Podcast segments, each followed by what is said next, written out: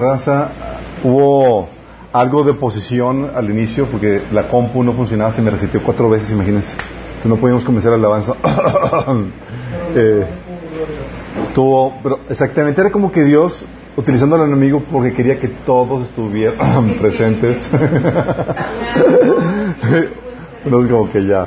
Eh, pero, gloria a Dios, estuvo genial ese tipo de alabanza de oración. Vamos a llegar a la meditación de la palabra. A los que nos están sintonizando, por favor, ayúdenos a compartir eh, la palabra de Dios compartiendo el estudio. Nada más denle like y compartan en su Facebook. Manden en WhatsApp. Así como que si quieren tirarle la pedrada a alguien que, que, tengan en la mira, pueden hacerlo con toda libertad. Ahorita hay los medios de comunicación y la libertad todavía para hacerlo, chicos. Sí. Todavía no te puedan meter a la cárcel por, por hate speech, por dedicación de odio, ni nada de eso. ¿Sale? Vamos a orar. Amado Padre Celestial, te alabamos, te bendecimos, te damos tantas gracias por el privilegio que nos das de conocerte, Señor, porque tú nos llamaste, nos redimiste, Señor, y, ahora somos tuyos, Señor, somos tus siervos, Padre. Señor, te queremos pedir, Padre, te queremos pedir que, que hables a través de, de mí, Señor, este estudio, que abras nuestros corazones, que siembres en ellos tu palabra, Señor, que podamos recibir de ti todo lo que tú tienes preparado, Señor, y que podamos, Señor, producir el fruto que tú deseas para nuestras vidas, Señor. Fruto que trasciende, fruto que te glorifique, Señor. Te lo pedimos en el nombre de Jesús. Amén. Ok. Eh, pues ya, ya, vamos en la octava sesión, chicos. A los que se les ha pasado algo, se han puesto al corriente. ¿Por qué pregunto eso? Pónganse al corriente, mejor dicho. Ya, directo, vale. Pónganse al corriente si les ha, se les ha pasado algo.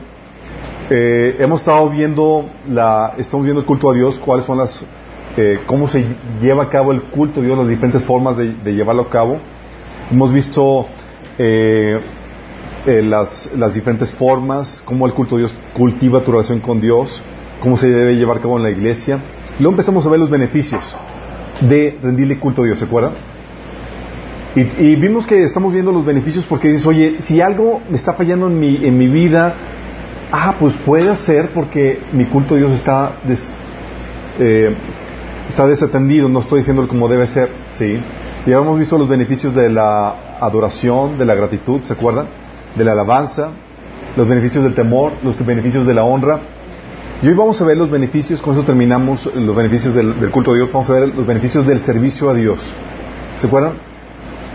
El culto a Dios involucra una serie de, expresiones que se manifiestan en la adoración, en la gratitud, en la alabanza, en el temor a Él, en la honra a Él y también en el servicio a Él. ¿Sí? Y quiero que vayamos a entender qué onda con, con el servicio a Dios. La Biblia nos enseña que eh, nos da la orden de que no solamente debemos de temer a Dios, debemos de servirle. Dice Deuteronomio 6, 13 y Deuteronomio 10, 20 que teme al Señor tu Dios y sírvele solamente a Él. Y hay varios pasajes que reiteran el servicio al Señor. ¿sí? Dice también Colosenses 3, 10 en el Nuevo Testamento, que todo lo que hagan, de palabra o de obra, háganlo en el nombre del Señor, dando gracias a Dios el Padre por medio de Él. Eso de, de hacer algo en el nombre del Señor, chicos, no es más que hacerlo en el servicio a Él o hacerlo como representante de Él, en tu labor de representante. De hecho, la nueva traducción viviente dice que dice, todo lo que hagan o digan, háganlo como representantes del Señor Jesús. ¿Y se acuerdan? Eso lo habíamos discutido cuando vimos el tema de la honra y cómo tenemos el peso del nombre del Señor sobre nuestras vidas y debemos de, de, vivir de tal manera que le produzca honra al Señor. Bueno, ese, ese, esa función de representantes es, básicamente está diciendo que todo lo que hagas sea para el servicio al Señor, sea como siervo de Dios, sea como representante de Dios. ¿Sí? Y pero la, la, la, interesante es que, bueno, vimos la orden, lo interesante es la definición. ¿Cómo definen el, el, servicio a Dios, chicos? ¿Cómo lo podrían definir? Servir a los demás, servir a Dios. Veo así como que sus hámsters cuatrapeados. Lo que haces para él. De hecho, es el trabajo es realizar un trabajo para Dios, un servicio para Dios. Sí. Eh, de, de, hecho, bueno, en ese sentido, Dios no necesita nada en sí mismo. Obviamente, Dios es autosuficiente. Pero para la realización de sus planes y sus propósitos en su soberanía, decide utilizar al ser humano para llevarlos a cabo. Y es ahí donde tú y yo entramos en acción y donde Él tiene eh, el, deseo de, utilizarlos ¿sí? para llevar a cabo sus planes, sus propósitos. Pero va más allá de realizar el trabajo para Dios, es realizar un trabajo para Dios bajo su dirección. ¿Sí? O sea, debido a esta autosuficiencia, eh, el servicio al Señor suele verse expresado en el servicio al prójimo, como bien decían acá, o a su creación. Pero distingues que es un servicio a Dios porque se hace siempre bajo su dirección, es decir, conforme a su voluntad, conforme a sus reglas, conforme a su verdad. ¿Sí me explico? Lucas 4 del 42 al 43, por ejemplo, dice, ves a Jesús como llevando a cabo el servicio al Señor bajo su dirección. Le dice ahí Jesús, cuando estaban buscando la madrugada, dice, es necesario que también en otras ciudades se anuncie el Evangelio del reino de Dios, porque para esto he sido enviado. Fíjate cómo el servicio que estaba haciendo lo estaba reconociendo que era un trabajo para el cual había sido enviado a Dios. Estaba llevando a cabo ese servicio bajo la dirección de su Padre Celestial. ¿sí? Eh, de hecho, tal así que él respetaba la dirección que su Padre le mandaba. ¿Se acuerdan que en la primera etapa del servicio de Jesús fue enviado solamente para las, las ovejas perdidas de Israel? Él no servía a la gente como él quería ni, a quienes él quería. Él el servicio lo llevaba a cabo de acuerdo a la dirección de Dios. Porque lo que estaba haciendo era sirviendo a Dios. Dice ahí en Mateo 15, 24, cuando vino una, una sirofenicia, una, una gentil a, pedir un favor de Jesús, dijo, no soy enviado sino a las ovejas perdidas de la casa de Israel. Quiere decir, significa que estaba siguiendo la instrucción que su padre le había mandado. Hey, primero a las ovejas perdidas de la casa de Israel. Y luego el Señor ya le dijo, ok, a todos los demás. Pero eso tuvo que limitar y tuvo que eh, eh, guardar las instrucciones que su padre le había dado en cuanto al servicio a, Dios. Tal así que el Señor estableció claramente la, definió claramente cuál iba a ser su servicio, ¿se acuerdan? En Lucas 4 del 18 al 19 dice Jesús que el Espíritu de Dios está sobre mí por cuanto me ha ungido para y empieza a nombrar cada uno de los aspectos que eh, del servicio que él tenía que realizar. Dice, para anunciar buenas nuevas a los pobres, para proclamar libertad a los cautivos, para dar libertad a los ciegos, para poner libertad a los oprimidos y pregonar el año del favor del Señor. Tal punto que sabía, ok, ese es el servicio, que tengo que hacer. Y eso es lo que, eso, eso, para eso fue enviado Jesús. A tal punto que si le, ofrecían hacer otros servicios que no, para los cuales no, no había sido enviado, Jesús se negaba. ¿Se acuerdan cuando estaba eh, un, dos hermanos peleando la herencia y dice, Señor, oye, dile mi hermano que parta la herencia conmigo. Y Jesús le dice en Lucas 12, 14, ¿quién me ha puesto sobre vosotros como juez o partidor? Porque Dios no lo había enviado para eso, porque en eso defines que es un servicio para Dios, en que es un trabajo realizado bajo su dirección. Y hago lo que el Señor me dice, no lo que yo quiera o lo que me parece a mi buena opinión. Y fíjate que ayudar aquí a estos hermanos en pleitos era una buena acción. Pero el servicio de Dios no se trata de hacer cosas buenas, se trata de hacer lo que el Señor te ordena. ¿Sí? Hay muchas cosas buenas que el Señor te ordena. El servicio de Dios es, hago esto. ¿Sí? Eh, de hecho, aunque cueste también eh, algo de sufrimiento, como Jesús cuando estaba en, eh, en el monte Getsemaní, ¿se acuerdan que estaba orando, Señor, Padre, si, esto, si es tu voluntad, que pasa en mí esta copa de sufrimiento, pero no se haga mi voluntad, sino la tuya. Él quería llevar a cabo, Señor, que, se pudiera llevar a cabo el propósito de Dios sin ese momento de sufrimiento. ¿Sí? Esa era su voluntad. Pero la voluntad del Padre era, tienes que pasar por este, esa copa de sufrimiento. Y Él la tomó y la aceptó. Porque servir al Señor, chicos, acuérdense, siempre tiene que ver con hacer la voluntad de Dios. Es hacer un servicio para Dios de acuerdo a su dirección, no de acuerdo a tu parecer. ¿Sí? Si no se hace conforme a la voluntad del Señor, conforme a la voluntad de Dios, no es servicio a Dios, aunque se tenga la motivación correcta. Oye, pues yo estoy viendo al Señor porque, sí, pero está haciendo de acuerdo a su voluntad, de acuerdo a su verdad, de acuerdo a sus principios. No, entonces no estás sirviendo a Dios. Sí. ¿Se acuerdan Juan 16 de 2 a 3? Jesús hablaba acerca de eso cuando dijo, los expulsarán de las sinagogas y llegará el tiempo en que quienes los maten pensarán que están haciendo un servicio santo para Dios. Órale. Dice, eso se debe a que nunca han conocido ni al Padre ni a mí. O sea, esta gente que estaba matando a los siervos de Dios pensaban que estaban haciendo un servicio para Dios, imagínate. dice, es por ignorancia. Porque no se trata de, que tú creas o tengas la intención de servir al Señor. Si no lo haces de acuerdo a su voluntad, no es. ¿Sí? De hecho, es por eso de los que hablaba eh, eh, Pablo en 2 Corintios 11 acerca de, falsos apóstoles, obreros estafadores que se disfrazan como apóstoles de Cristo. ¿Se disfrazan como siervos de Dios? ¿Como ministros de Dios? Sí, pero no lo son. ¿Por qué? Porque no lo hacen de acuerdo a su voluntad, no lo hacen de acuerdo a la verdad del Señor. ¿Sí ¿Vamos entendiendo? De eso mismo habla 2 Pedro 2.1. ¿Sí? Entonces, ok, sí es realizar el trabajo para Dios, pero es bajo su dirección, de acuerdo a su voluntad. ¿Sí? Y con la motivación de agradarle. Fíjense chicos, la motivación final de tu quehacer humano manifiesta, eh, manifiesta debe ser el deseo, tu motivación final como ser humano es, debe ser el deseo de agradarlo, de complacerlo, de recibir la aprobación de Dios, su alabanza, su honra, y no la de los hombres. Y esa debe ser la motivación final de, tu trabajo, de tu servicio. Porque al final de cuentas tú sirves a, aquel a quien eh, quieres complacer. Y si no es a Dios a quien quieres complacer, aunque estás haciendo la obra de Dios, no estás sirviendo a Dios.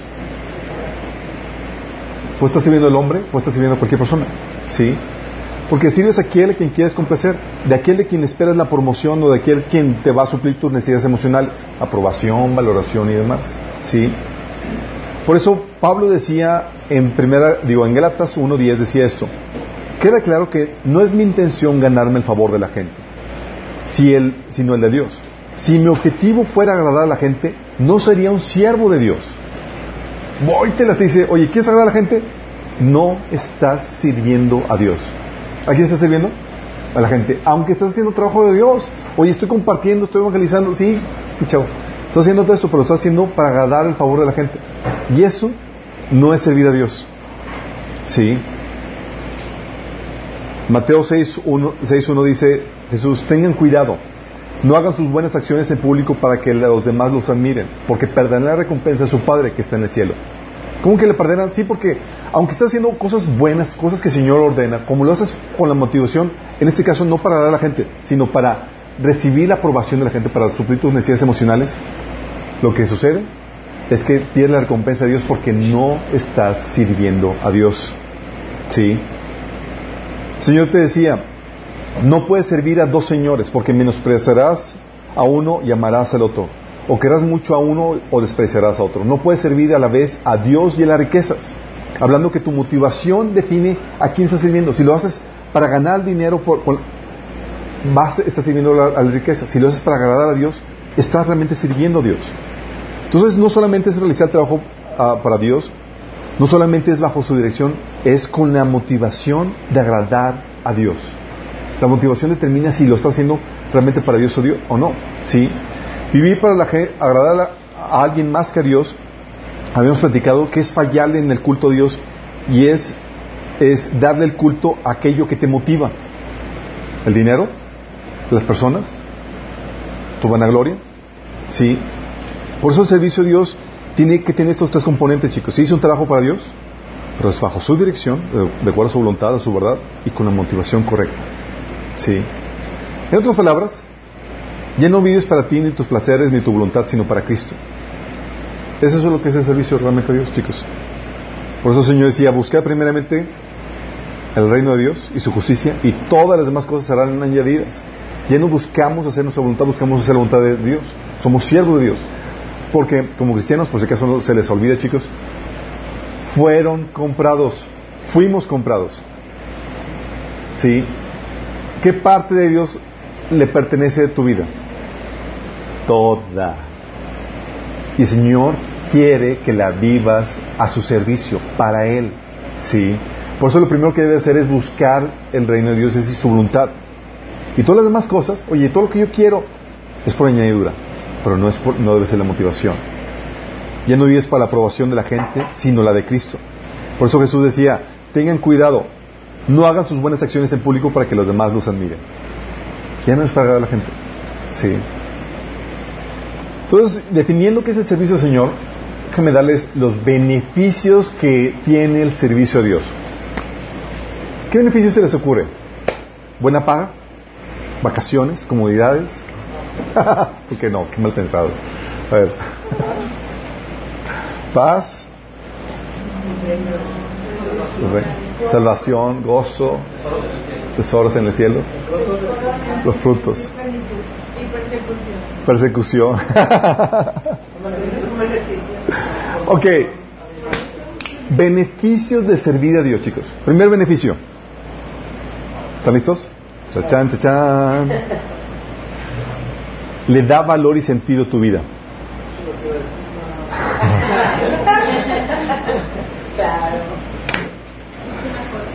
Déjame decirte, chicos, tu vida adquiere el valor de aquella causa o ser para el que sirves. Te lo repito. Tu vida adquiere el valor de aquella causa o ser para el que vives. Cuando vives para alguna otra causa, para alguna otra cosa, por ejemplo, tus bienes materiales, el dinero, la fama, lo que tú quieres, adquiere ese valor. ¿Sí?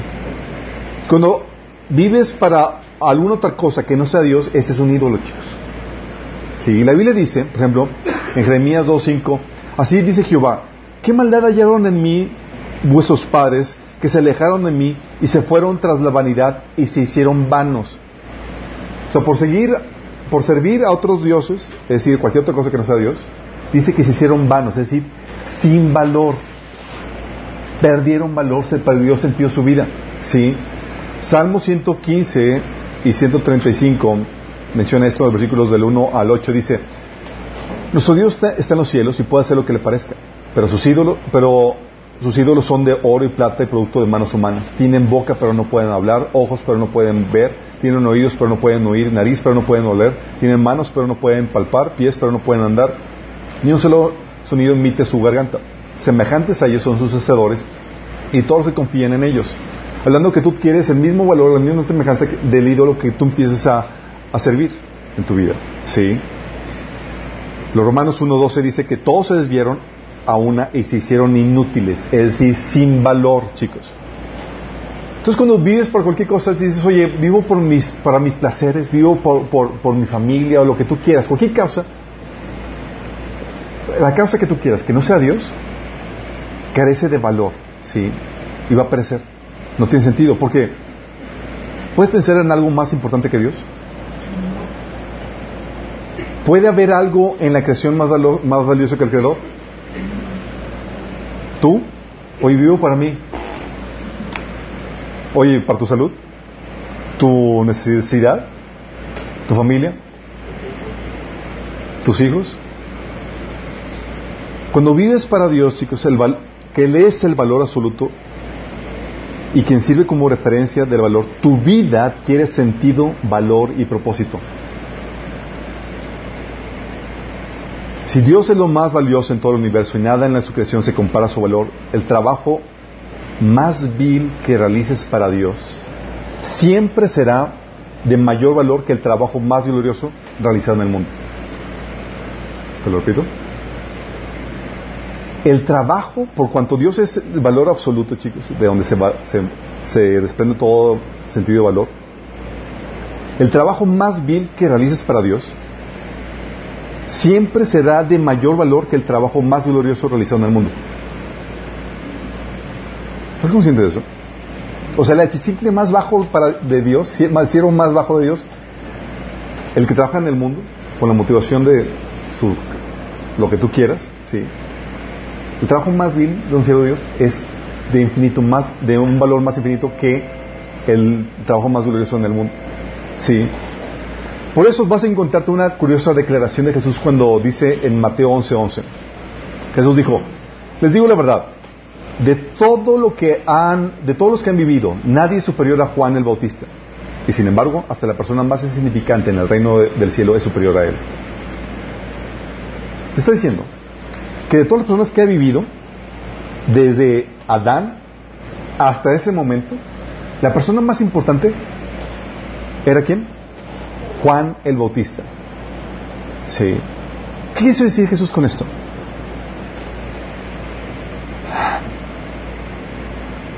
¿No se le habrá olvidado Jesús el currículum de todos los hombres del Antiguo Testamento? Fue un momento donde Jesús tuvo un desliz.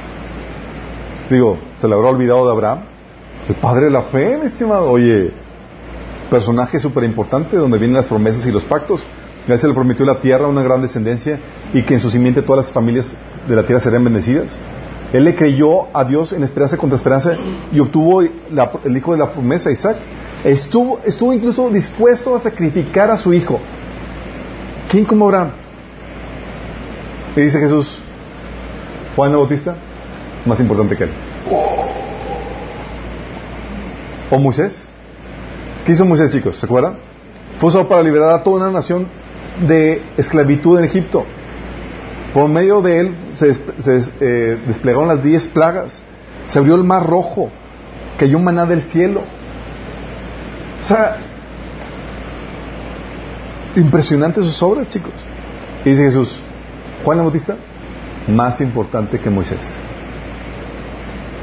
Como que para ese momento dices, bueno, ya, Jesús definitivamente ahí fue un momento que, un lapsus que no, no supo decir. O José, ¿se acuerdan? Cruzó el río Jordán, conquistó naciones más grandes y poderosas, entregó eh, al pueblo eh, de, Israel la tierra prometida. ¿Qué hizo Juan Bautista? ¿Algún hecho portentoso? Sí. Oye, ¿se acuerdan? José ordenó al sol que se detuviera Así con que necesito secar la ropa. Señor. Juan el Bautista detuvo los astros. David, oye, David, qué bueno David. David mató a Goliat, destruyó a los enemigos de Israel, fue el rey más grande en la historia de Israel. Dice Jesús. Juan el Bautista, VIP. Sí. O Elías, ¿se acuerdan? Mandó, mandó la sequía por tres años, luego mandó la lluvia, eh, alimentó de forma sobrenatural a una viuda, a su hijo lo resucitó, hizo caer fuego del cielo, y luego fue llevado, sigue un final así como que glorioso, fue llevado en carros de fuego al cielo. ¿Se acuerdan el final glorioso de Juan Bautista? Decapitado. Y aún así dice Jesús, Juan Bautista más importante que Elías. Odiseo. Oye, Eliseo rescatando ejércitos deshidratados, viudas en problemas financieros, resucitó también a un muerto, sanó a un leproso, capturó ejércitos. O Isaías, las famosas profecías mesiánicas de su autoría. O Daniel, el hombre con las revelaciones más asombrosas proféticamente que ocupó los cargos más impresionantes en, dos reinos, de Babilonia y Persia. ¿Pero qué hizo Juan? Mm. Predicó y bautizó. Y fue enviado mal comido y mal vestido. Y Jesús dice, hombre más importante de todos ellos, él. ¿Por qué? ¿En qué se ha basado la grandeza de Juan, chicos? No resucitó, no resucitó a nadie entre los muertos como Eliseo. No hizo ningún milagro como Elías. No hizo ninguna conquista como David, chicos. No hizo, ni, ni siquiera libró a una nación de ejércitos extranjeros. No abrió los mares, ni alimentó a una nación en los desiertos. ¿Qué hizo Juan? ¿No destruyó a poderosas naciones como Josué? Lo que hizo, o sea, ¿qué fue lo que hizo que lo, que lo hizo declarar, Jesús lo declaró el hombre más importante de todos los tiempos, hasta del Antiguo Testamento? La respuesta es que él tuvo la fortuna de conocer y servir personalmente al rey Mesías. él le preparó el camino y lo bautizó.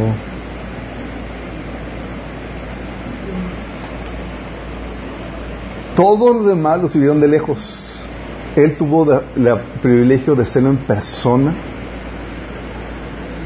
Él decía, nada más imagínate chicos, dice, él decía, eh, Juan Bautista, sabía a quién estaba sirviendo. él decía, yo bautizo con agua al que se arrepiente, a los que se arrepienten de sus pecados y vuelvan a Dios. Pero pronto viene alguien que es superior a mí, tan superior que ni siquiera soy digno de ser su esclavo y llevarle las sandalias. Vamos a imagínate. Está diciendo que el hombre más importante del Antiguo Testamento ni siquiera digno de ser esclavo de Jesús y llevarle las sandalias. Pero tuvo el privilegio de servirle, preparándole el camino y bautizando. ¿Estamos dimensionando? Y eso, ese servicio, ese privilegio que tuvo, lo posicionó como la persona más importante, chicos. Porque el, el servicio, Señor, te da valor. Y qué tan cercano y qué tan privilegio tengas de celo a Él en persona, te hace más valioso. Porque no hay una causa más grande, chicos.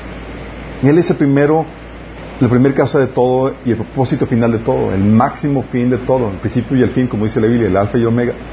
Y no existe una causa más grande y más gloriosa, más sublime, una meta más alta o un propósito más glorioso que vivir para los propósitos de Dios.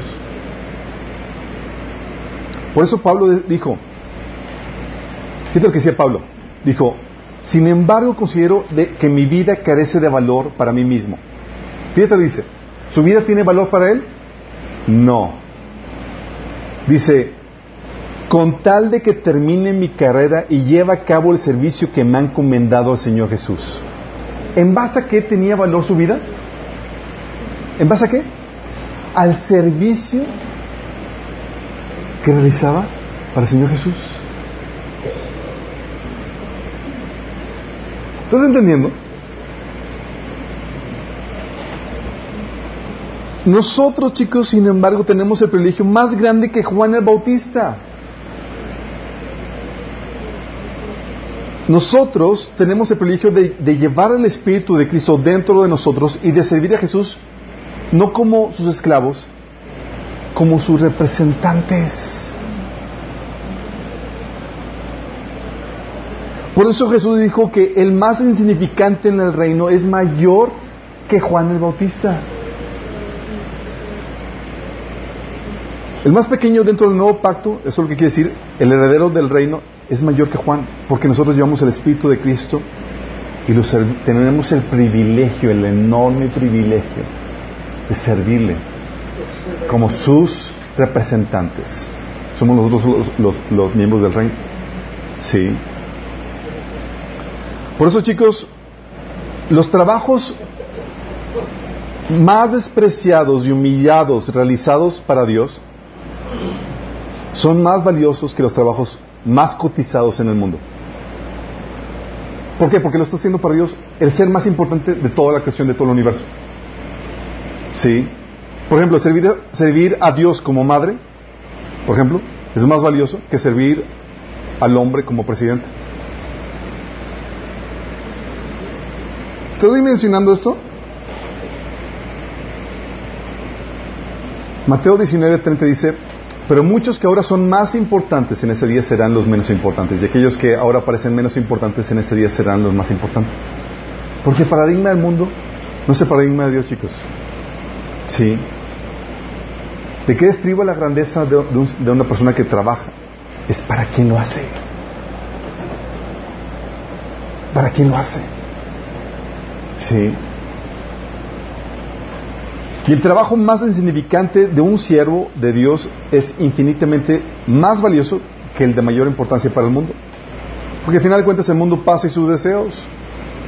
Pero el que hace la voluntad de Dios permanece para siempre. 1 Juan 2.17.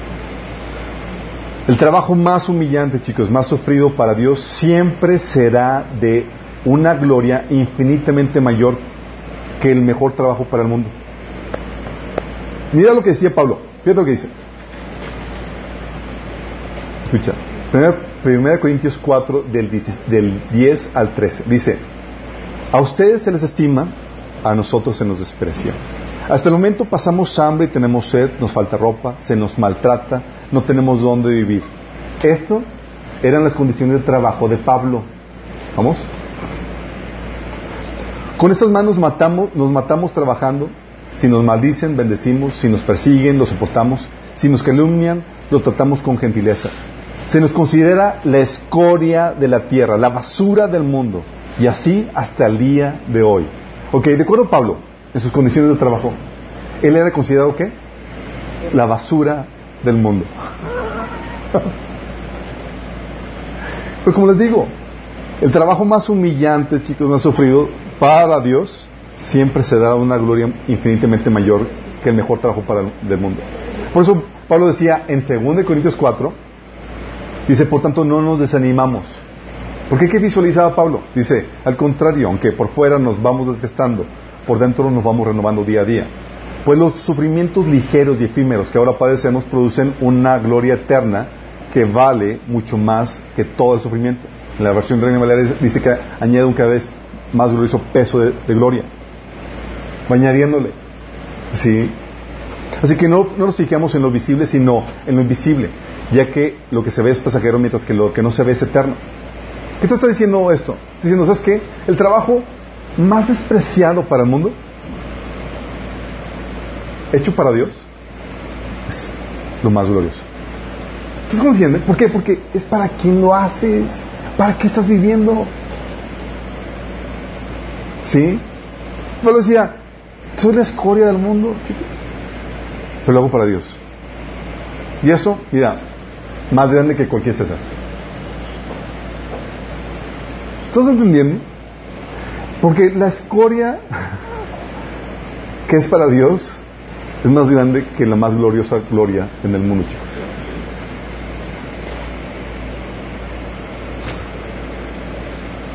Y eso ya habíamos platicado, entre más humillante, sufrido y costoso sea tu trabajo para Dios, más glorioso va a ser. Por eso pasó con Jesús. Él se humilló hasta lo sumo y por tanto Dios le dio que un nombre que sobre todo nombre. Para que en el nombre de Jesús toda rodilla se doble y confiese que Jesús es el Señor. Efesios 2, de 5 a 6. Digo, Filipenses 2. Por eso, chicos, la mayoría de nosotros pensamos en grandeza, en importancia, poco no? Quiero ser el mejor en mi área, quiero, quiero ser grande. ¿A los ojos de qué? ¿Quieres ser grande? ¿Quieres ser alguien importante en esta vida?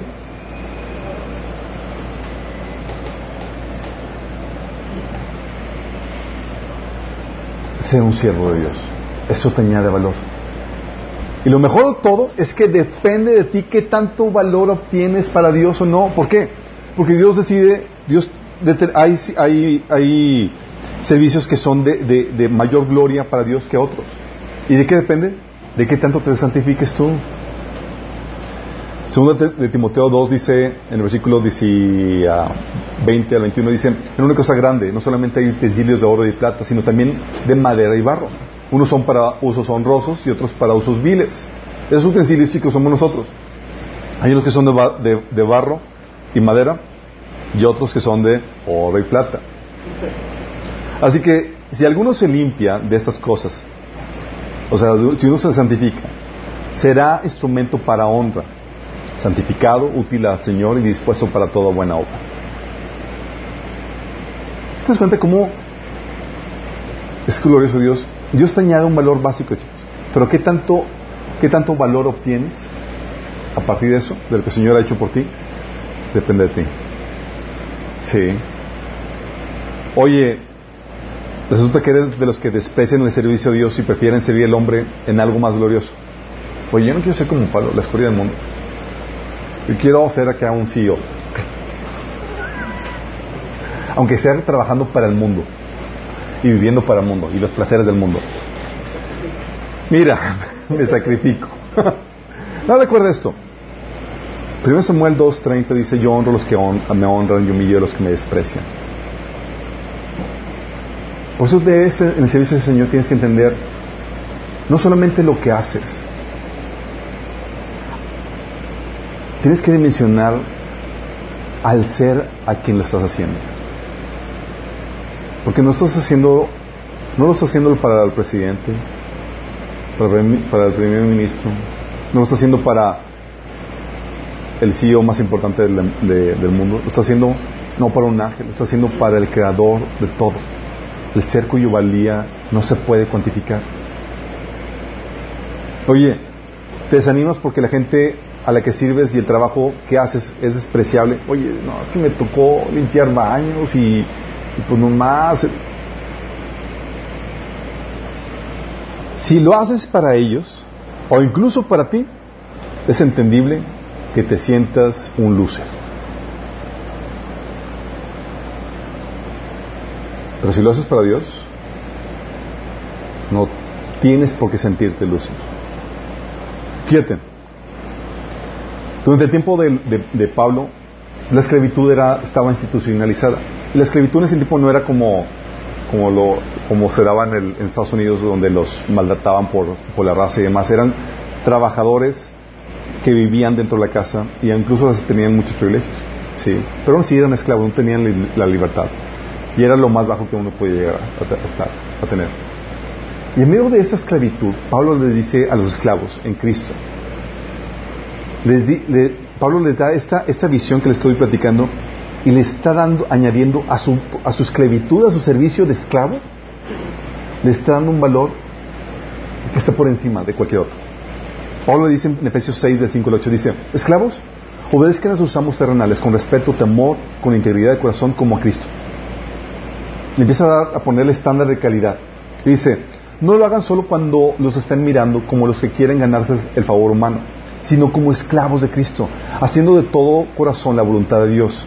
Sirvan de buena gana, como quien sirve al Señor, no a los hombres, sabiendo que el Señor recompensará a cada uno por el bien que haya hecho, sea esclavo, sea libre. ¿Sí te das cuenta de lo que estaba haciendo? Realmente de, estaba elevando la dignidad de, su trabajo diciendo, ¿sabes qué? Ya no lo hagas para el hombre. Hazlo ahora para Dios, con la calidad para Dios. Y eso dignifica tu persona y lo que haces. ¿Te da valor? Sí. Le da valor y, y aquí le promete recompensa. Entonces lo que hace es que le da valor y le da sentido a tu vida, chicos. Servicio al Señor. otro beneficio. Te protege del desánimo y la depresión. ¿Por qué, ¿Por qué te protegería del desánimo y la depresión, chicos? ¿Sabes por qué? Como el servicio que realizas es para Dios y no para el hombre, te hace inmune a la crítica negativa del hombre. No lo hago para el hombre. Sí. No importa que no te valoren. Sabes que eres valioso porque Dios te hizo con un propósito. Ah, es que no, tú no sirves para nada. Yo sé que tengo un propósito. Sí. ¿Te acuerdas cuando Jesús, hay un pasaje en Isaías 53, del 10 al 13? habla de Jesús en su estado despreciable, despreciado por los hombres. Pero a él no le afectaba, y está hablando de la pasión, donde la gente lo despreciaba y demás. Pero tú veías, por ejemplo, cuando estaba en el camino de la cruz, que Jesús en algún punto hizo la piti party, hizo la pieza de autocompasión. Oh, pobrecito de mí, me desprecian, nadie me quiere. ¿Hizo alguna vez algo así? ¿Por qué era inmune a eso, chicos? ¿Por qué no cayó en depresión? Tú y yo estaríamos en depresión, chicos. Oye, me traicionaron, qué la onda, o sea, me abandonaron, luego todavía un juicio injusto, ¿y qué pasó con el Señor? Y pues estaríamos. Sí. ¿Por qué a él no le pasó nada de eso? Fíjate lo que dice Isaías 53 del 10 al 13. Dice, mi siervo creció en la presencia del Señor como un tierno brote verde, como raíz en la tierra seca. No había nada hermoso ni majestuoso en su aspecto, nada que nos atrajera a él. O sea, lo pinte como feo. Fue despreciado y rechazado, hombre de dolores, conocedor del dolor más profundo. Nosotros le dimos la espalda y desviamos la mirada. Fue despreciado y no nos importó. ¿Tú y yo vivimos eso, chicos? Depre. Sí. ¿Qué pasa? Es que mi esposo no me pone atención y soy despreciado. ¿Sí? Lo dice, y lo dice el versículo 10, dice, formaba parte del buen plan del Señor aplastarlo y causarle dolor. Sin embargo, cuando su vida sea entregada en ofrenda por el pecado, tendrá muchos descendientes. Disfrutará de una larga vida y en sus manos el buen plan del Señor prosperará. ¿Qué estaba pasando por la mente del Señor? De Jesús cuando estaba pasando por eso. Él estaba sabiendo que estaba llevando qué? el siervo, la voluntad del Señor. Estaba, lleva, estaba, estaba haciendo un servicio para el Señor. Sí. Y con que al Señor le agradara era más que suficiente. Versículo 11. Dice, cuando vea todo lo que se logró mediante su angustia, quedará satisfecho. Y a causa de lo que sufrió, mi siervo justo hará posible que muchos sean contados entre los justos, porque él cargará con todos los pecados de ellos. Lo dice, hablando Dios. Yo le rendiré los honores de un soldado victorioso, porque se expuso a la muerte, fue contado entre los rebeldes, cargó con los pecados de muchos e intercedió por los transgresores. ¿Quién estaba valorándolo en ese momento difícil? Su padre. Porque ¿para quién estaba sirviendo a final de cuentas? ¿Sí me explico? Lo hizo inmune. ¿Sí? No importa que no te valoren, sabes que eres valioso porque Dios te hizo con un propósito y estoy llevando a cabo mi tarea, pero nadie te lo aprecia. X, mi padre me lo está apreciando. ¿Sí? En otro episodio, fíjate, en Isaías 49, 7, te lo voy a poner a Jesús como despreciado, dice, el Señor, el Redentor, el Santo de Israel, le dice al que es despreciado y rechazado por las naciones, al que es siervo de los gobernantes. Y te dice, al que es despreciado y rechazado por las naciones. ¿A ti cuántos están despreciados, chicos? ¿Naciones? Nah. Digo, tú y yo tranquilo, si caso no te saludó un amiguito, amiguita en la escuela o algo así, ¿no? Pero aquí está hablando de un desprecio y un, y un rechazo mundial, chicos. Y lo dice aquí, los reyes se pondrán en posición de firmes cuando tú pases. Los príncipes se inclinarán hasta el suelo por causa del Señor, el fiel, el Santo de Israel, que te ha escogido. So, te rechazan. Estás haciendo mi labor, eres mi siervo. Yo te doy el valor. Te, protege, chicos, de la depresión, del desánimo. No importa que te menosprecien, al, al, por ejemplo, al no llamarte o invitarte a trabajar con alguien. ¿Sí les ha pasado que hacen así, o hacen un grupito en un trabajo y, y, tú te llaman y tú... no importa que no te llamen o no te inviten a trabajar con alguien. Tú sabes que tienes obras que Dios preparado mano para que hagas. ¿O no? Efesios 2.10 dice que Él nos creó de nuevo en Cristo Jesús a fin de que hagamos las cosas buenas que preparó para nosotros tiempo atrás. O sea, me llamen, me inviten o me inviten, me, me valoren o no, yo tengo un trabajo que hacer. ¿Sí? Tengo buenas obras que Dios preparó antemano para mí. ¿Sí? Oye, ¿y cómo sé qué onda?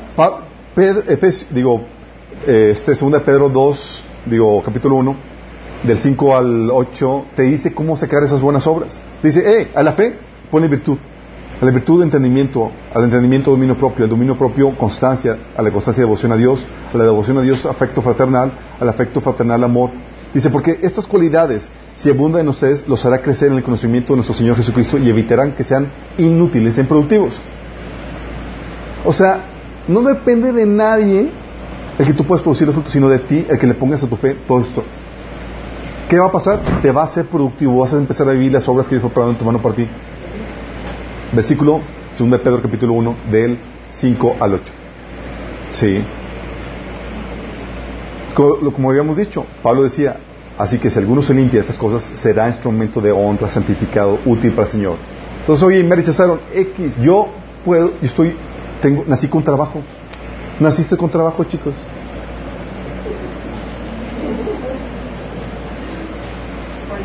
Y fuiste salvo para trabajo. Y es importante. Si hoy es que nadie valora lo que quiero, X lo hago. Y que me contrató y que me dio el trabajo, no es el hombre, es el Señor. Sí. No importa que se aprueben tu servicio, pues no lo haces para ellos, sino para el Señor. ¿Se acuerdan Jesús haciendo su servicio? ¿Qué, qué, qué acusaban a Jesús cuando estaba haciendo su servicio? Acusaban un montón de cosas. Dicen, Jesús, tienes un demonio. Y Jesús decía en Juan 8, 49, no, dijo Jesús, no tengo ningún demonio pues honro a mi Padre. En cambio ustedes me deshonran a mí. Fíjate, llevando a cabo el servicio al Señor, le causaban deshonra. Y aunque no tengo ninguna intención de glorificarme a mí mismo, Dios va a glorificarme y Él es el verdadero juez. ¿Quién lo va a glorificar? Aunque ustedes me acusen de demonio y demás, yo estoy haciendo, trabajo al Señor y ¿quién va a glorificar? Mi Padre. Te ahorra, chicos. Mira, déjame decirte, si, si, si haya, el mundo suele ser muy cruel, y aún entre cristianos, con la crítica, con la bulla, con, con todo eso. Pero si tú sirves al Señor, te hace inmune del desánimo, la depresión que puede ocasionarte la crítica y la desaprobación. ¿A fin de cuentas? No vives para la gente. Sí. Dice 1 Corintios 4, de 2 al 4. Fíjate lo que dice Pablo. La actitud, ¿para quién vivía? Dice, ahora bien, alguien que recibe el cargo de, administrador debe ser fiel. O le dice, ok, somos administradores de los tesoros de Dios, debemos ser fieles. En cuanto a mí, me importa muy poco cómo me califiquen ustedes o cualquier autoridad humana. ¿Te has visto los memes? De que me importa un comino lo que digan ustedes. Pablo, no podemos decir eso. Ok, anota. En cuanto a mí, me importa muy poco cómo me califiquen ustedes o cualquier autoridad humana. ¿Sí? Ni siquiera confío en mi propio juicio en ese sentido. Tengo la conciencia limpia, pero eso no demuestra que yo tenga razón. Es el Señor mismo quien me evaluará y tomará la decisión. ¿Para quién trabajaba? Para el Señor. ¿Le, le afectaba el juicio y la evaluación de la gente? Sí. Nada. Porque el servicio Señor te protege del desánimo y la depresión. Te pega cuando no estás sirviendo a Dios. Es que no me agradecieron, es que no me valoran, es que es que no me pagan. ¿Qué quieres? Como Saúl. Sí. Qué fuerte, ¿no? Es una ventaja del servicio del Señor. Oye, si caes en depresión, pues, ¿para quién estás viviendo, mi chavo? Porque si vives para ti, para tu gloria, mira. Si es para la aprobación de los demás, mira. Si es para el dinero, sí. Pues si sirves al Señor, hace libre de eso. La otra es que también te protege del estrés, de la preocupación y la frustración. Póntelas. ¿Cómo que te protege? Díganme cómo. Sí. Mira, vivir para Dios, chicos. vivir para Dios, chicos, trae un tremendo alivio a tu vida. ¿Sabes por qué? Porque se te delega la responsabilidad él es el que te delega la responsabilidad, trabajas para Él y Él te va a dar todo lo que necesitas para llevar a cabo lo que Él te delega. ¿O no? A fin de cuentas, ¿de quién es el trabajo, el negocio? Sí. Por eso Jesús decía, vengan a mí, todos ustedes que están cansados y agobiados, yo, los haré, yo les daré que descanso, les haré descansar. No estoy agobiado porque uno quiere que cuando trabajas para ti mismo, Tú quieres que tus metas, tus proyectos, tus cosas se, eh, se den. Y caes en, en un estrés porque, porque quieres controlar lo incontrolable. Para que se den aquellos, aquellos deseos que hay en tu corazón. Un poco no. Pero cuando trabajas para señores, ah, pues es para Él. No más tengo que hacer lo que, me, lo, que me, lo que está de mi parte. Y Él es el encargado, Él es el interesado. A Él le interesa más que su obra se lleve a cabo. Así que puedes descansar en, que Él intervendrá y que Él contestará cualquier petición que tú hagas porque Él es el encargado de llevar a cabo, de, de eh, Él está más interesado en que se lleve a cabo esa obra que te ha puesto a hacer. ¿Sí? Recuerdo en una situación donde yo estaba, yo estaba así, pues sí, estaba discutiendo, estaba peleando con el Señor, suplicándole de que, me, de que me proveyera y me diera aquellas cosas que necesitaba para llevar a cabo ciertas cosas que quería hacer para Él. Y recuerdo después de hacer mi, mi, pataleo, mi show, tratando de convencer a Dios, sentía como que le estaba haciendo manita de puerco. Y el Señor dice, ¿ya terminaste? Y yo sí.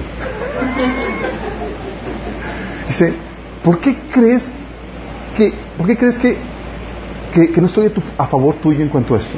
Yo estoy más interesado en que lleves a cabo los propósitos que yo preparé para ti. Problema no soy yo. El problema es que a veces tú no te alineas. Es que no me tomes como enemigo de los propósitos que yo tengo para ti. Yo los preparé para ti, los ordené para ti. Yo, chale. Porque yo antes pensaba que, era Dios como que adversario de todo eso. ¿Sí? Y, el, principio de la viuda era, como que Dios el juez injusto y había que convencer lo que te diera lo que, lo que necesitabas. Pero no es así, chicos. Él es el que está interesado. Sí, dice en 1 de Juan 5, de 14 al 17 al 15, dice, y esta es la confianza que tenemos en Él, que si pedimos alguna cosa conforme a su voluntad, Él nos oye. Y si sabemos que Él nos oye, en cualquier cosa que pidamos, sabemos que tendremos las peticiones que Él le hayamos hecho. ¿Les ha interesado, chicos? ¿Sí? Por eso una cosa que a mí me ha ayudado así para lidiar con el estrés en mi caminar con el Señor, ¿sabes qué es? Venir con el Señor y recordar, ah, Señor, no es mi problema, es tu problema, trabajo para ti. ¡Qué alivio, chicos! Porque ya no vives para, o sea, ya no vives para tus deseos, tus planes, tus metas, vives para cuáles. Los del Señor, y eso te, te da un alivio tremendo, ¿sí? El empleado, chicos, nunca lleva la carga del dueño del negocio. ¿Estás consciente de eso, verdad? El dueño del negocio, lo hemos probado, tiene que ver cómo sale para pagarles a todos y poner todo en orden, toda la cosa. El empleado, tranquilo. Poco no.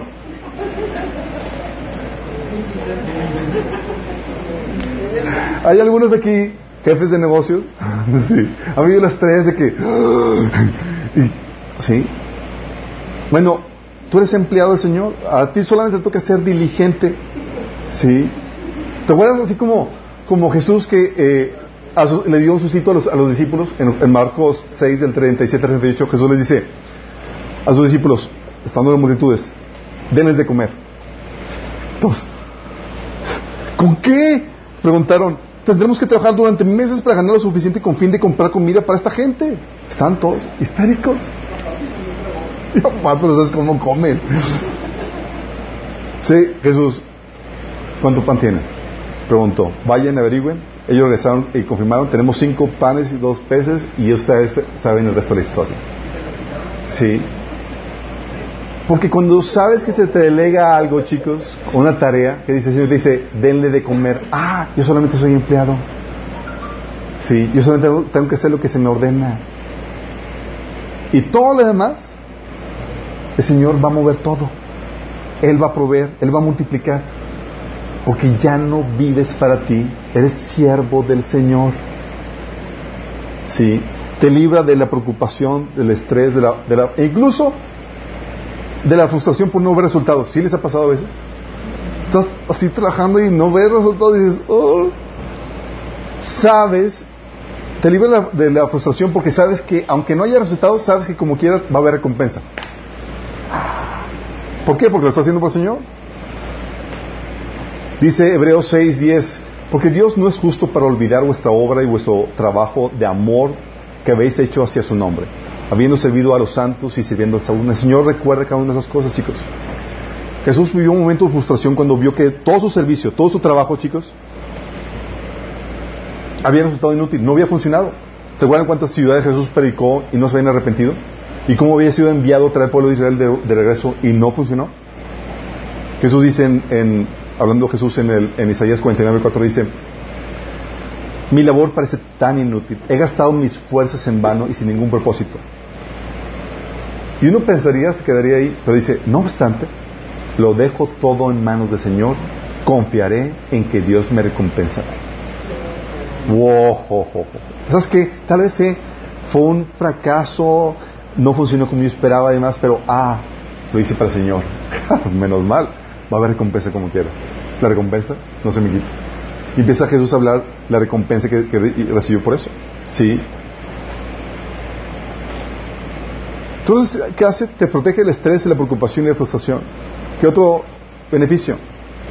Oigan, si estás dando cuenta y estás detectando cómo ando muchas veces realmente trabajas para ti. Entonces uno ni qué haces, Señor, entrégale, el negocio, tu proyecto al Señor y hazte un empleado de él, chicos. Te va a liberar muchas cargas. Porque ahora es se haga o no se haga, es asunto de Él. Vives para Él. ¿Sí? Así no te pierdes la recompensa. Cuatro, el otro beneficio es que elimina la competencia y trae armonía en una comunidad o entre hermanos. ¿Sabes qué ocasiona los conflictos de acuerdo a la Biblia? Dos cosas. Gente viviendo para sí misma y gente viviendo para sí misma.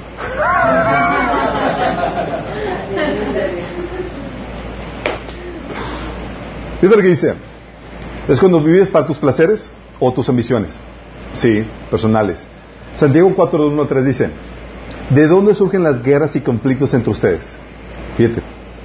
Santiago diciendo esto y si va a contestar la pregunta, va a traer la revelación. Ok, ¿dónde vienen los conflictos? Sí. No es precisamente de las pasiones que luchan dentro de ustedes mismos, desean algo y no lo consiguen, matan y sienten envidia, No pueden obtener lo que quieren, riñen, ya sea en la guerra, no tienen porque no piden y cuando piden, no reciben porque piden con malas intenciones para satisfacer sus propias pasiones. Es decir, cuando vives para tus propios placeres. Vives para tus propios placeres, no estás viviendo para el Señor, no estás sirviendo a Dios. Y eso va a ocasionar conflictos. Sí, lo repite en el, en el capítulo 3. Dice, si tienen envidias amargas y ambiciones egoístas en el corazón, no encubran la verdad con jactancias y mentiras. Pues la envidia y el egoísmo no forman parte de la sabiduría que proviene de Dios. Dichas cosas son terrenales, puramente humanas y demoníacas. Dice, pues donde hay envidias y ambiciones egoístas, también habrá desorden y toda clase de maldad. Entonces, cuando hay envidias y qué? Ambiciones egoístas. Es decir, cuando vives para ti, para tus proyectos, para tus placeres. Cuando no eres siervo de Dios, hay desorden y toda clase de maldad. Ah. Esas cosas se eliminan cuando trabajas para Dios. Porque le estás buscando su gloria, sus propósitos, no los tuyos.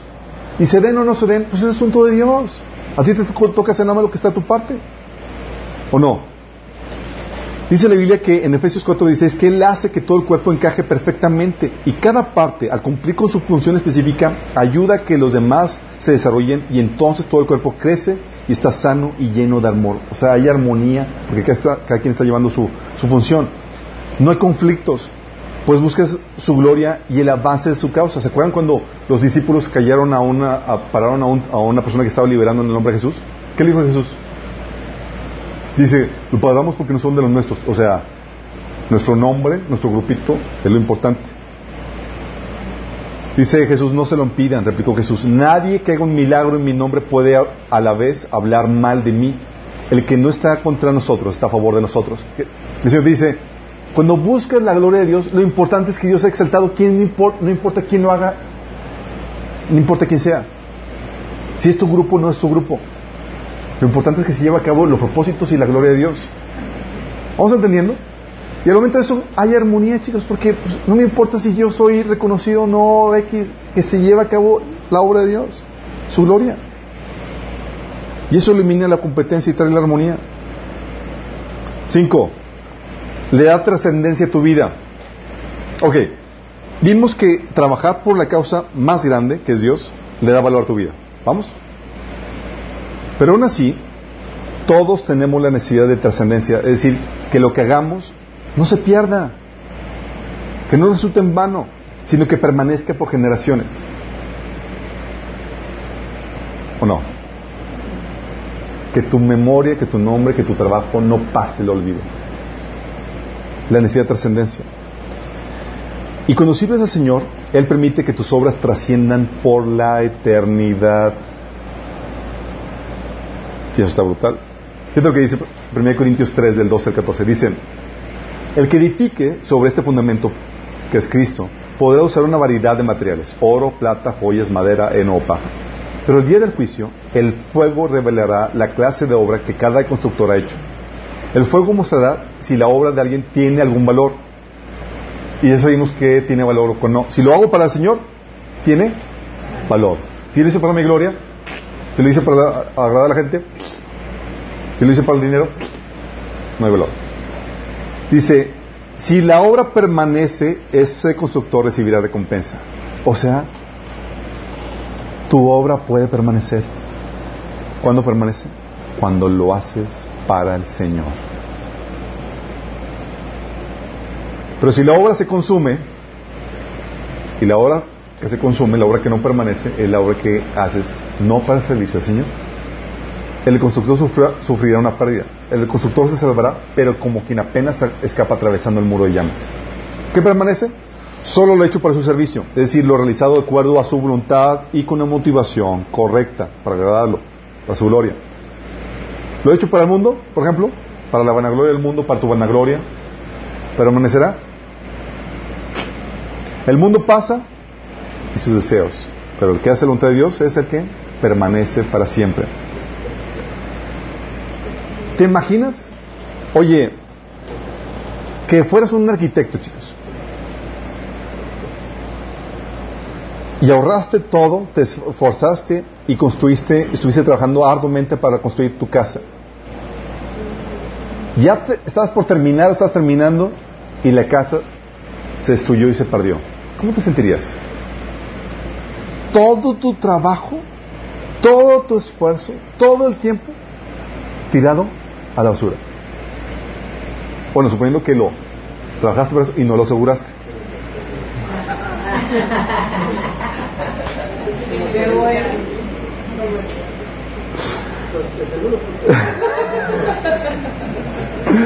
Sí, o sea, sentirías, oye, todo eso a la basura, o sea, no sirvió para nada, ¿o no? ¿Todo tu esfuerzo? Así es para los que trabajan para el mundo, chicos. Todo el esfuerzo y todo lo que... De hecho, era la frustración, ¿sabes de quién? De Salomón. Dice la Biblia que él se, dice, me dediqué a hacer proyectos y a trabajar con esfuerzo y demás. ¿Y sabes cuál era la, la problemática de él? Dice, llegué a odiar tanto el trabajo que hice en este mundo porque tengo que dejárselo a otros que lo que yo he ganado, lo que yo he trabajado todo mi esfuerzo. Dice, y quién sabe si mis sucesores sean sabios o necios. Si lo incrementen o lo... O lo... De hecho, esta casa, ¿se acuerdan la problemática? Estuvo a punto de perderse. Y mi papá estaba histérico porque era todo su esfuerzo, trabajo, ahora, como que... Porque se siente frustrante que todo tu esfuerzo, todo lo que tú hiciste, se vaya a la basura, se pierda. Y esa es la frustración que está viendo Salomón. Dice, sin embargo, si ellos van a apoderar de todo lo que yo he querido bajo el sol a través de, mi, de mis tres esfuerzos, qué absurdo. Dice, así que desilusionado me di por vencido y cuestioné el valor de todo mi duro trabajo en este mundo. ¿Sabes de qué sirve? Si va a terminar en nada. Y así, chicos, es todo el que trabaja para, para su gloria, para la aprobación de los demás, para este mundo para su vanagloria para la gloria de este mundo. Se va a consumir todo. Pero los que sirven al Señor trabajan para un reino que ha, que ha permanecido a lo largo de la historia del hombre y permanecerá para siempre. Lo que hagas para el reino de Dios es eterno. ¿Y sabes cómo trasciende tu, tu, tu trabajo? Aparte de... Eh, trasciende, chicos, no solamente trasciende porque vas a recibir recompensas eternas por ese trabajo. ¿Sí? Trasciende en recompensas eternas. Todo lo que hiciste para su servicio, aunque haya sido destruido, se verá reflejado en recompensas que durarán por la eternidad, chicos. Genial. Oye, imagínate, construiste tu casa y todo eso, y fue, fue consumido en un fuego. Ah, pero lo hice para el Señor. Me quedo con la recompensa. Sí. Juan 12, 26 dice, eh, la Biblia empieza a hablar un montón de recompensas, dice que te enseña que todo el que, eh, que todo el servicio que dice este Señor va a contraer una recompensa. Recompensas que van a durar por la eternidad, dice Juan 12, 26. Quien quiera servirme debe seguirme y yo donde yo esté, y, donde yo esté, ahí también estará mi siervo. A quien me sirva, mi, Padre lo honrará. Fíjate que hermosa promesa. Oye, ¿me sirves? No se vale. Va a ser honrado. Sí. Efesios 6, del 7 al 8 dice eh, Pablo, sirvan de buena gana como quien sirve al Señor y no a los hombres, sabiendo que el Señor recompensará a cada uno por el bien que haya hecho, sea esclavo o sea libre. Siempre y cuando lo haces para el Señor.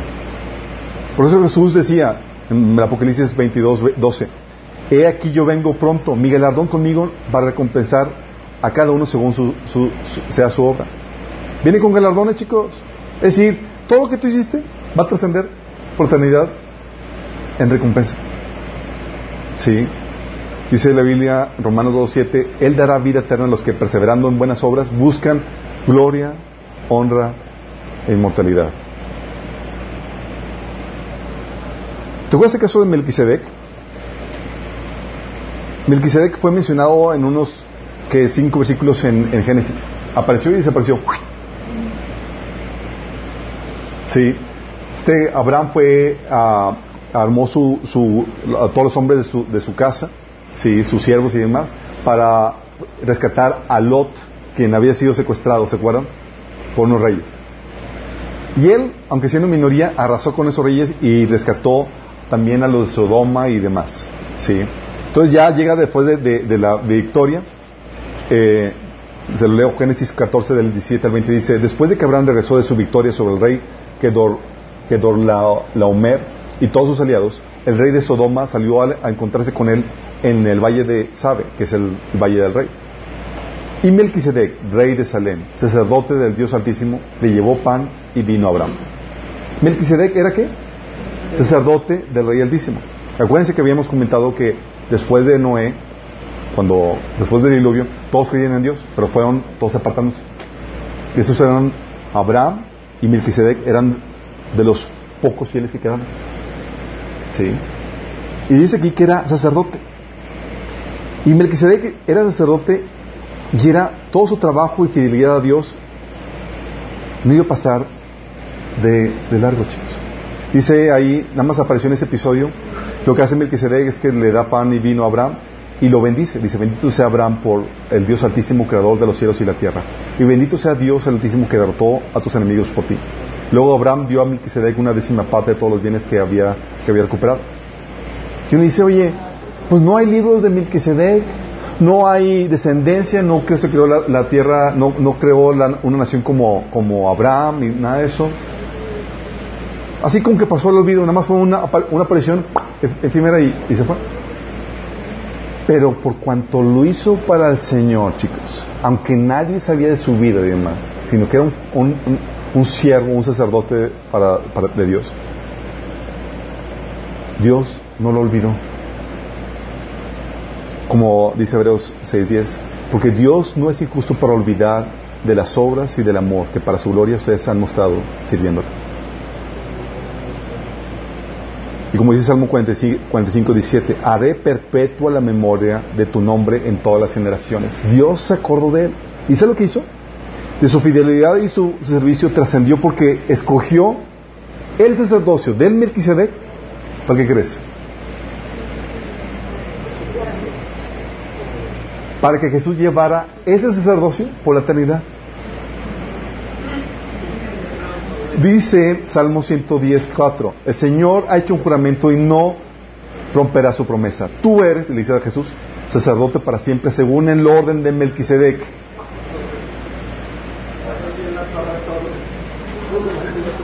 ¿Y qué crees? Ese es el sacerdocio que tú y yo tenemos, chicos. Ese siervo justo fue honrado con un hombre que va a llevar su nombre por la eternidad, que es en Jesús. Melquisedec, yo, tú y yo somos de, somos de tus sacerdotes, Melquisedec. Imagínate. No se escribe en historia de ni nada, pero Dios vio su fidelidad y decidió honrarlo. Nivel, Dios. Sí. ¿Qué tipo de recompensas habrá? Chicos, ya hemos, en el, en el estudio de bendición hemos hablado de eso. Resurrección y vida eterna. La Biblia enseña que vamos a, a ser recompensados con, con vida eterna. ¿Para qué? Para disfrutar la hermosa creación de Dios para siempre en un estado perfecto y con un cuerpo que aguante.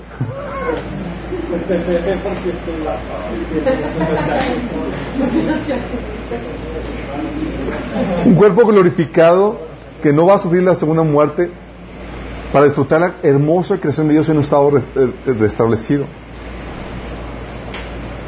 Gloria y reconocimiento eternos, como hemos platicado. Vestimentas resplandecientes que de renombre delante de Dios y de los ángeles. Habrá categorías de personas más importantes que otras, chicos. Sí. Va a haber cateos, chicos. Ahí va a haber gente VIP. Sí, acuérdate, hay vasos de honra para usos honrosos y a otros de usos viles. Sí. ¿De qué depende? Depende de ti. Sí. La autoridad. Unos van a recibir coronas, ciudades, naciones. ¿Y qué tanto recibes para gobernar? Va a depender de ti. De qué también sea tu servicio para el Señor. E incluso propiedades, mansiones. Sí.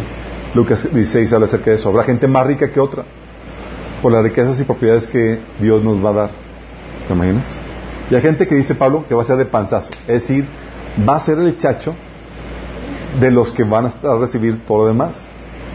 Dice, pero yo, Señor, yo, me esforcé, hice tantos proyectos y más, sí, hijito, pero lo hice para ti. No lo hiciste para mí. ¿Y te acuerdas, hijito, todo el estrés que vivías? Porque no sientes en realidad tus proyectos y tus planes y toda la cosa. O sea, ni siquiera disfrutaste la vida ya. Luego aquí, nada. Sí. Conclusión, chicos. Conviene servir al Señor.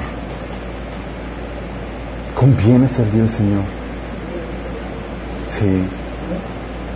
Tal vez tú estás muy estresado con tus planes, con tus proyectos, porque muchas veces lo que hacemos es que nos apropiamos de la bendición de Dios y del trabajo de Dios. Regrésaselo Señor. Así como Abraham, que Dios le dio el hijo de la, de la promesa, y el Señor se tuvo que pedir de vuelta, sacrifíquelo, ponlo en el altar. Sí.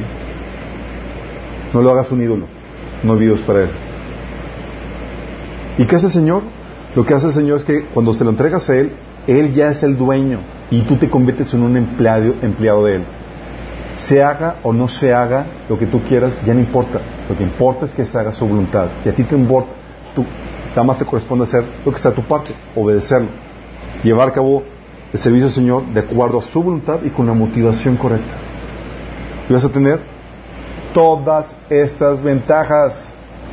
¿Conviene? Claro que conviene. Mi oración, chicos, es que ninguno de nosotros, de los que estamos aquí, viva para sí mismo. Porque cuando vives para sí mismo, lo que importa es tu gloria, tu comodidad. ¿Se acuerdan de un episodio donde el Señor me estaba enseñando a servirlo a Él? Y yo estaba poniendo condiciones en cuanto a servir, porque una vez estaba en una iglesia donde los líderes me desesperaban, es algo que ya les he platicado. Porque veía que sí cometían algunas desviaciones doctrinales más periféricas, pero para mí eran, ah, quería rasgarme la... Y por, por esas diferencias de opinión, yo me mantenía, y, de forma en como llevaban a cabo las cosas, yo me mantenía al margen. Y el Señor viene conmigo y me dice, me es una amenaza. yo, Señor, ¿por qué? Porque si no estás dispuesto a servirme cuando a líderes que tú desapruebas, digo, porque están dentro de eso lo, correcto, ¿qué garantía tengo yo de que vas a servirme a mí cuando estés en desacuerdo conmigo? Porque a fin de cuentas yo estaba buscando mi comodidad, sabiendo mis intereses, no los intereses de Dios. Yo ahí podía todavía contribuir al bienestar y, a la gloria de Dios involucrándome. Pero me quería mantener a la periferia por mi comodidad. Sí. Pero cuando aprendes a servir al Señor, aprendes a sacrificar eso y aprendes que un sacrificio que aún pagas por eso, no va a ir sin recompensa contrario, Dios te va a dar recompensa, gloria, honra e inmortalidad que permanecerán para siempre. Dios quiere que seas eso, chicos. Vale la pena no vivir para uno. Vale la pena no servir, vivir para uno mismo, sino vivir para Dios, servirlo. Ahora ya sabes por qué a veces estás en desánimo y depresión. Ahora ya sabes por qué estás en todo estrés. Sí. Ahora a veces ¿Sabes por qué te, gana la, frustración o porque hay competencia y desarmonía y conflictos? Por ahí sabes. Oramos. Amado Padre Celestial, te alabamos, te bendecimos, te damos tantas gracias, Padre, porque tenemos el privilegio, Señor, de servirte no como lo hizo Juan el Bautista tenemos el privilegio de servirte como representantes tuyos, Jesús, con tu Espíritu viviendo y morando dentro de nosotros, Señor, que te alabamos y te bendecimos por ese privilegio que nos das, Señor. Señor, íbamos camino a perdición, a muerte eterna, Señor, y tú nos salvaste, nos rescataste. Y ahora, Señor, somos tus esclavos, somos tus siervos, Señor. Y, Señor, como dice Pablo, Señor, reconocemos que nuestra vida carece de valor, Señor con tal de que llevemos la obra que tú nos has encomendado, Señor. Esas buenas obras que tú preparaste en mano para nosotros, Señor. Ese llamado que tú nos has dado, Señor. Padre, que podamos vivir cada uno de nosotros para tus propósitos, para tu servicio, Señor. Que podamos, Señor, recuperar el valor eterno, Señor, que tú nos das como personas, esa trascendencia, Señor, esa armonía, que podamos vivir para ti, Señor, todos los días de nuestra vida, Señor, agradándote en todo lo que hagamos. Te lo pedimos nombre Jesús.